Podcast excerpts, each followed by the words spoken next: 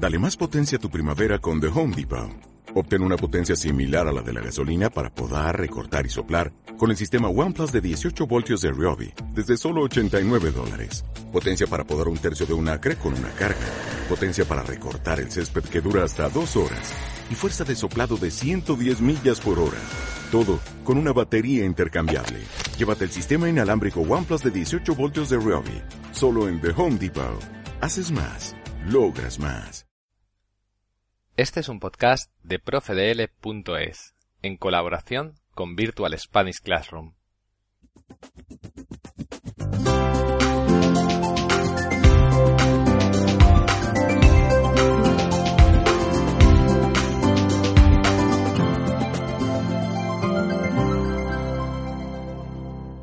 Hola, soy Fran y os hablo desde Zaragoza, España. Os doy la bienvenida a este podcast para aprender español. ¿Sois supersticiosos? La palabra superstición se suele utilizar peyorativamente para referirse a creencias contrarias a la razón. Siempre he pensado que estas ideas son una pérdida de tiempo y nunca he creído en la buena o mala suerte. Sin embargo, todo cambió el lunes pasado os voy a contar los problemas que tuve ese día. Está claro que me levanté con el pie izquierdo. Comenzamos.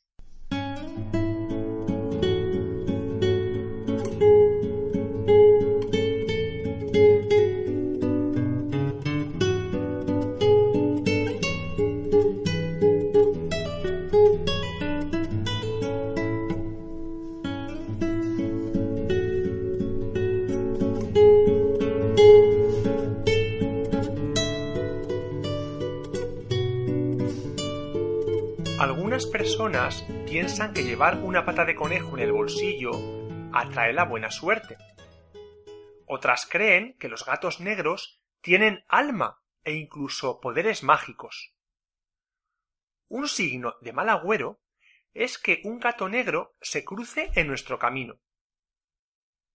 Como de costumbre, antes de narrar los terribles acontecimientos que viví hace unos días, os voy a hacer una pregunta. ¿Sabéis qué reina odiaba tanto las pulgas que ideó y dio la orden de construir un cañón en miniatura para disparar con sus diminutas balas a estos insectos? 1. La zarina Isabel I. 2. La reina Isabel II de España. 3. La reina Cristina de Suecia. Averiguaremos la respuesta al final del programa de hoy.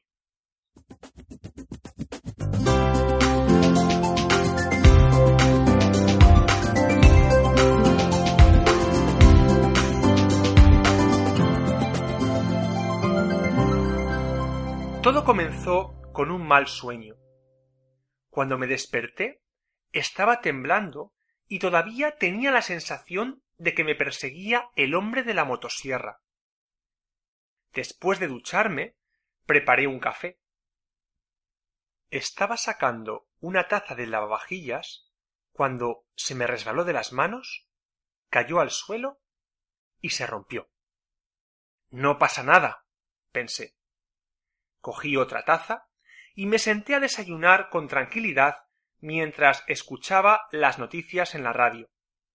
Estaban dando el parte meteorológico temperaturas bajo cero y posibilidad de fuertes nevadas.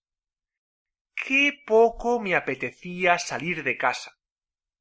Parece ser que, debido al hielo, en la autopista se había producido un accidente en el que estaban involucrados varios vehículos. Pero ahora estaba en mi cocina, con la calefacción encendida y saboreando el café. Mmm, qué rico estaba. Tenía hambre, así que decidí hacer un par de tostadas. Distraído con la radio, olvidé que había puesto pan en la tostadora y se quemó. Me puse de mal humor porque solo tenía esas dos rebanadas de pan.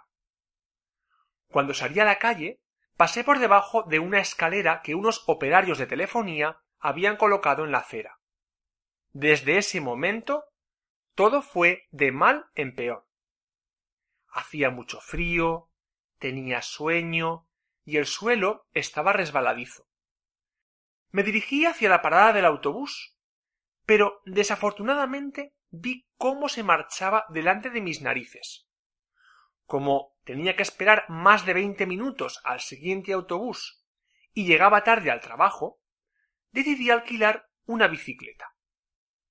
Empecé a correr para llegar lo antes posible a una reunión que tenía prevista a las nueve y media. Pero pasé por encima de un charco de lodo e intenté frenar, con tan mala suerte que me caí y me golpeé en la cabeza.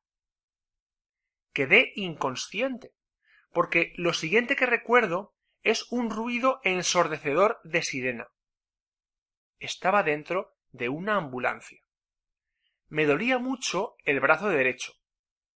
El enfermero me dijo que del golpe me lo había roto y me llevaban al hospital para hacerme un chequeo.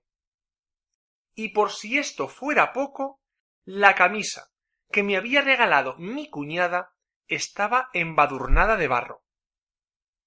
Después de pasar cuatro horas en el hospital, salí de allí con el brazo en cabestrillo.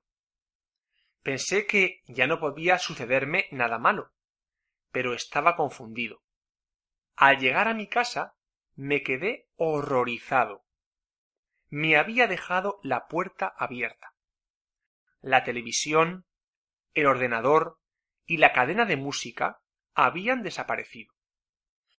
Afortunadamente, los ladrones no habían tocado el billete de diez euros que había dejado encima de la mesa de la cocina. Llamé al servicio de taxi y me dirigí a comisaría para denunciar el robo.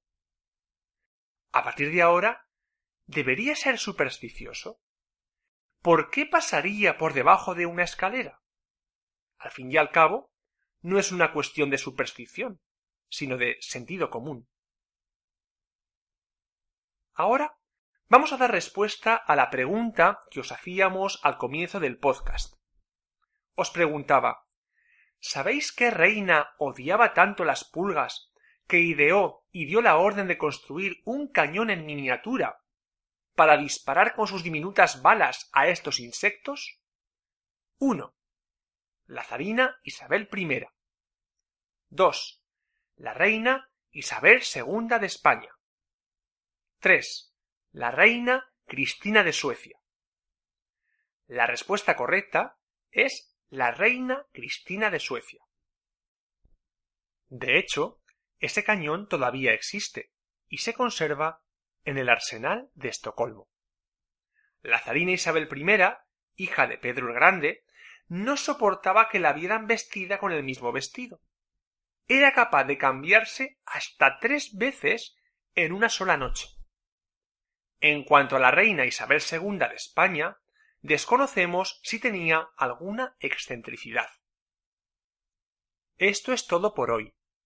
Recuerda completar las actividades sobre este podcast que hay en el blog de profedl.es. Adiós.